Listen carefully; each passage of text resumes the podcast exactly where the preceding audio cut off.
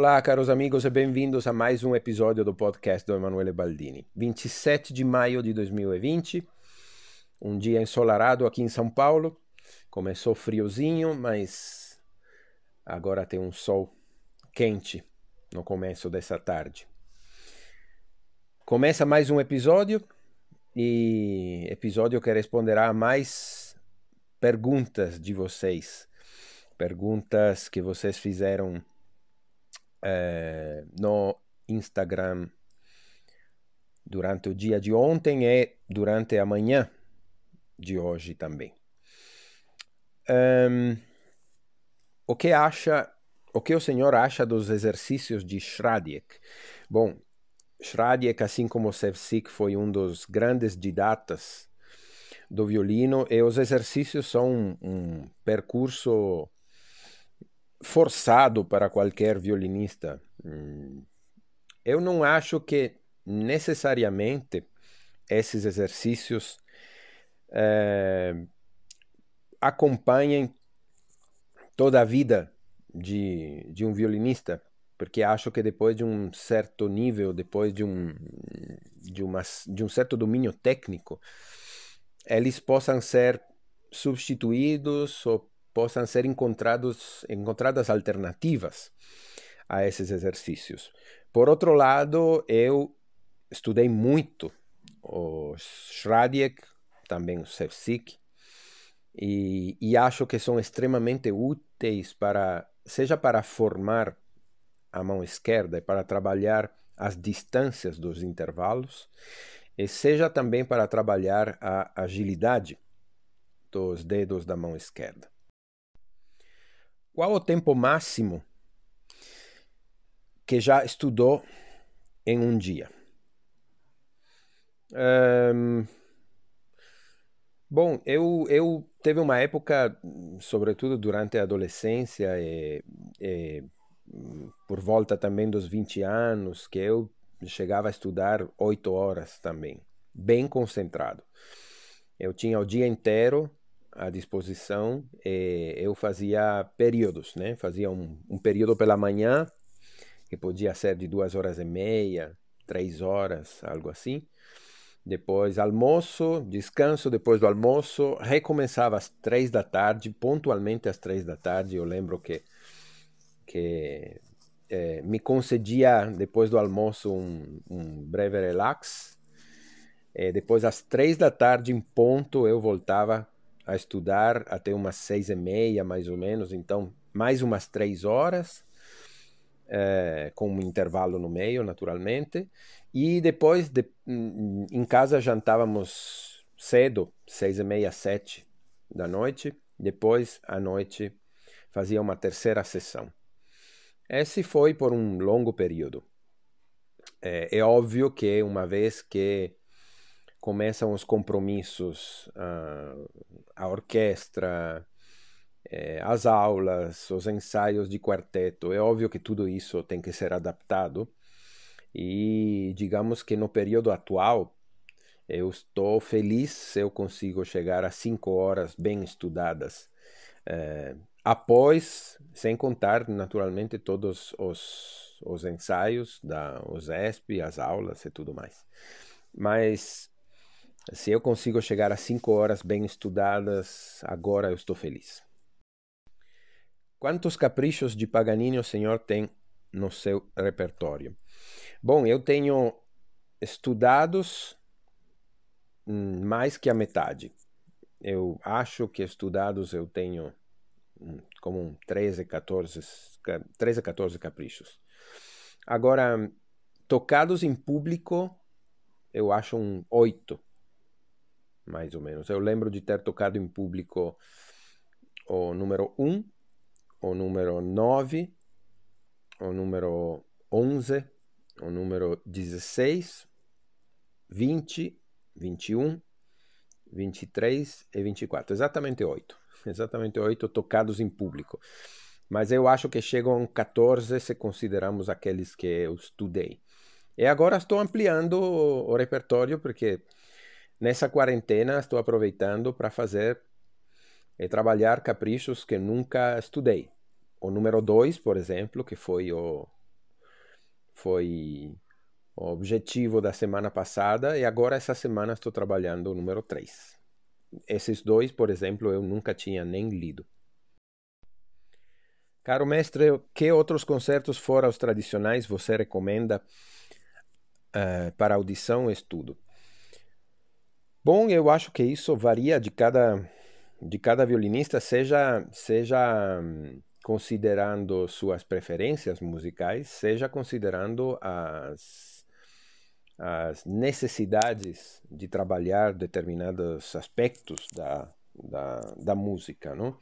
Assim que, por exemplo, um concerto que não é trabalhado frequentemente hum, durante o período de estudo é o primeiro de Paganini, que eu acho importantíssimo.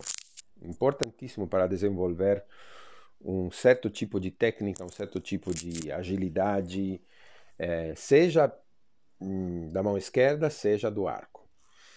Mas também se, se, o, se o jovem músico está muito interessado em música do século XX, por exemplo, ou música mais, mais uh, recente ainda, eu acho que tem no repertório tem concertos maravilhosos que podem ser abordados e, e que não não são muito frequentes nos programas de estudo. Tem o concerto de Respighi, tem o concerto de Casella, só para falar de dois italianos, mas aqui no Brasil temos uh, os concertos de Camargo Guarneri, temos o concerto de Mignone, de Enrique Oswald, um, nos Estados Unidos temos concertos de John Adams, uh, tem entre a música um, minimalista, tem um lindo concerto de Philip Glass, por exemplo, e tem concertos grossos de, de Schnittke, que são maravilhosos, maravilhosos. Uh, se, se você entende mais concertos da época romântica, que são um pouco subestimados, eu diria Hum, eu diria, por exemplo, que o concerto de Cacciaturi é um concerto que é muito pouco trabalhado, mas é, mas é lindo. É, o concerto de Richard Strauss, que é um concerto juvenil, ele escreveu esse concerto na, na juventude, mas é muito bonito, muito, muito bonito. Enfim, tem muito, o concerto de Busoni, outro italiano, muito, muito lindo os concertos de Reger, os, o concerto de Hans Pfitzner. Tem muitos. Tem realmente muitos. E sem contar todos os concertos dos violinistas né, mais virtuosos. Tem, é, acho que tem seis concertos de Viotamp. É, acho que tem, tem seis. Agora não estou seguro. Mas certamente cinco, mas eu acho que tem seis concertos de Viltamp. É, Ernst tem concertos lindos. É, Hubai tem concertos maravilhosos. Tem um repertório incrível, incrível. Eu acho que em grande parte é, existe uma, uma uma preguiça, seja por parte dos estudantes, seja por parte dos professores, em passar sempre os mesmos concertos sem considerar opções alternativas que seriam mais desafiadoras, mas, mas que criariam mais diferenças e que poderiam abrir horizontes nos alunos. Quando o Senhor toca sem espalheira, muda alguma coisa na sua técnica? Um, muda alguma coisa, mas não muito. Digamos que a principal mudança é nas mudanças de posição. Que as mudanças de posição, eh, de posição, quando você toca com a espalheira, de alguma forma o violino está um pouco mais firme, um pouco mais uh, seguro eh, na posição. Então, a mão, eu sinto que o braço e a mão esquerda é, estão um pouco mais livres, um pouco mais fácil é, fazer uma mudança de posição controlada. É, todas as vezes que eu tirei a espalheira, é, eu tive que adaptar um pouquinho nisso. Mas fora esse detalhe das mudanças de posição, eu não vejo grandes diferenças. É claro que eu adoro sentir a vibração do, da madeira do violino no meu corpo diretamente, sem nenhum, nenhum obstáculo.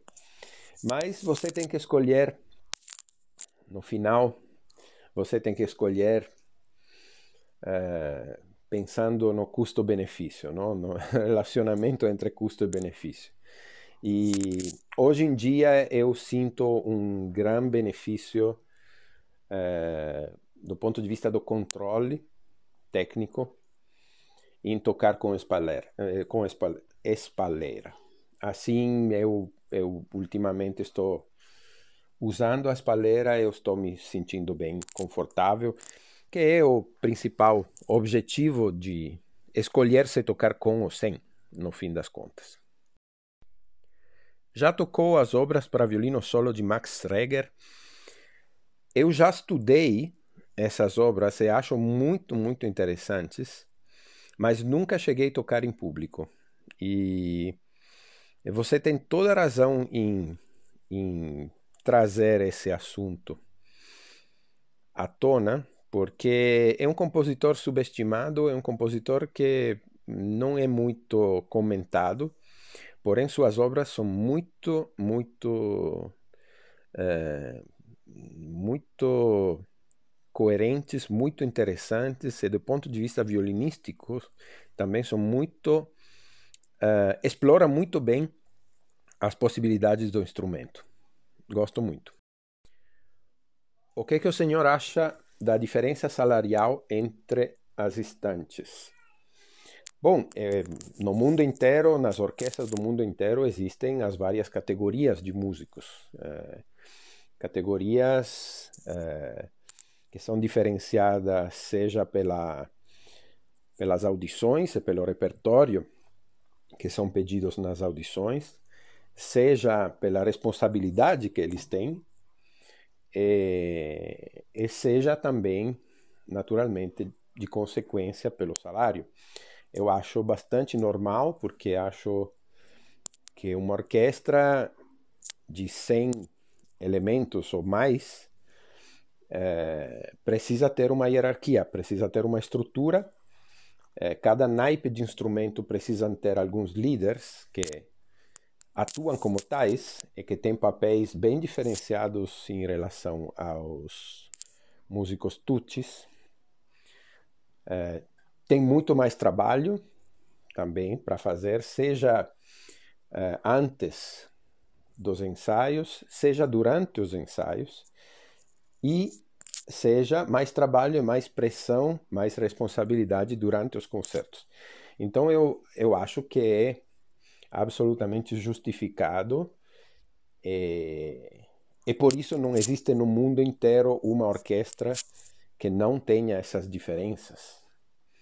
É, eu não conheço nenhuma orquestra onde, onde é, todos os músicos absolutamente recebam igual. É, falo de orquestra sinfônica, orquestras muito numerosas, né? Então eu acho que é perfeitamente justificado pelo trabalho, pela diferença de responsabilidade. E antes de terminar o podcast de hoje, vou compartilhar com vocês uma canção e ler a tradução. Uma canção que descobri tarde na minha vida, mas que desde a primeira audição me encantou. De Reinaldo An a. Se é verdade, Chloe, que você me ama, eu acho que você me ama, não creio que mesmo os reis tenham uma felicidade maior que a minha. Até mesmo a morte seria importuna se viesse trocar a minha alegria pela felicidade dos céus. Tudo o que dizem da ambrosia não impressiona a minha fantasia como a graça dos teus olhos.